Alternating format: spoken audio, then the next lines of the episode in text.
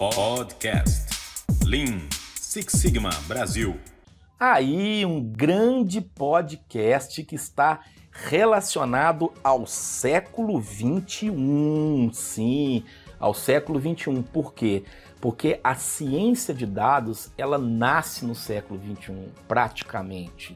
E por que que nós podemos dizer que ela nasce no século 21? Porque ela é uma grande ciência, né? Ela é uma grande ciência que vai englobar grandes áreas, como por exemplo a estatística e matemática tradicional, né, ao longo dos séculos, tradicionalíssima. Então é aquela mesma estatística e matemática, só que nós vamos fazer um elo de ligação entre essas ciências tão antigas, né?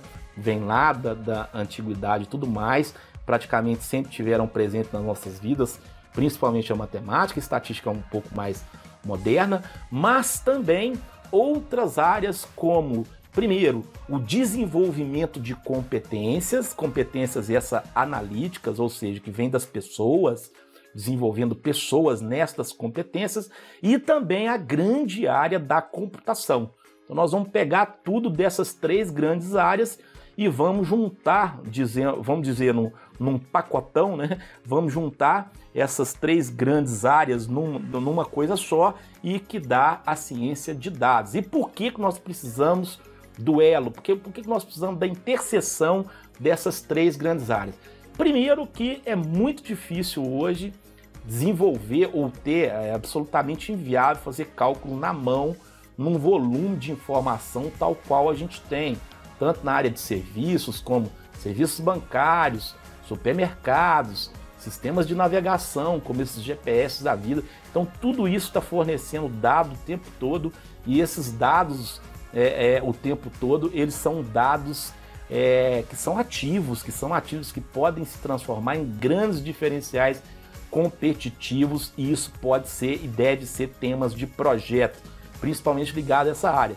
E não só nessa área de serviço, mas também na área industrial. A área industrial sempre teve muito dado, é, especialmente através da captação de sensores, os sistemas de automação, que isso gera dado o tempo todo é, é, é, só que hoje de uma forma muito mais, é, diria, é, é, viável, mais tecnológica, mais disponível, principalmente através dos sistemas de nuvens e etc. Né? E também a questão da variabilidade dos dados. Nós podemos e devemos trabalhar com dados de várias formas, como por exemplo, agora não, não são só números mais ou dados de variáveis categóricas. Não, não é só isso mais que a gente tem.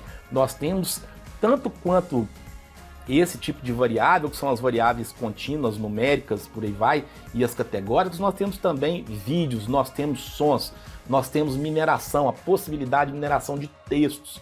Então, tudo isso pode e deve virar dados dentro de um projeto Lean Six Sigma, dentro de um projeto de excelência operacional e nós temos plataformas para ler esses dados de uma forma muito simples, plataformas de ciências de dados que realmente fazem com que seja viável em tempo real trabalharmos com isso dentro de uma operação de, de, excelência operacional. Então, a ciência de dados ela veio para ficar, ela é muito importante e nós, né, no sentido de desenvolvimento de competências e habilidades, precisamos dominar essas técnicas, porque existem muitas técnicas que vão viabilizar esses projetos. Nós vamos conseguir melhorar muito os nossos modelos. Eu poderia citar aqui os algoritmos de machine learning que são em muitas vezes infinitamente melhores do que os modelos estatísticos, embora eu trabalhe com os dois, gosto dos dois, mas na minha experiência eu tenho encontrado melhores resultados trabalhando com os modelos de machine learning do que trabalhando com os modelos tradicional da estatística, dos pacotes estatísticos tradicionais.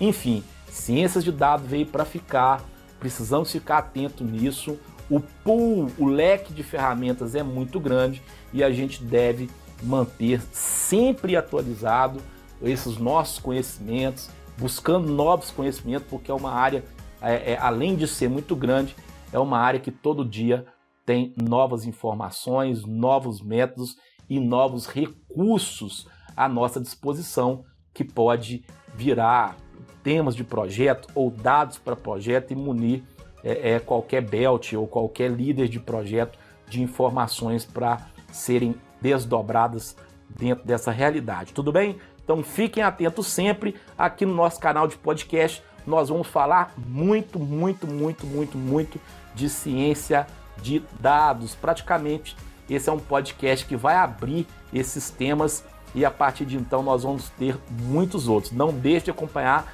os nossos canal e os nossos canais de podcast e sempre lá tente mandar, tente interagir conosco para sabermos se a linha que nós estamos levando essas informações, principalmente relacionadas a ciência de dados, está sendo clara, está sendo objetiva. Comente, critique, porque para nós essas críticas são sempre muito bem-vindas, tudo bem? Então, até o nosso próximo podcast sobre ciências de dados e vamos entrando cada vez mais nessa grande área. Até mais.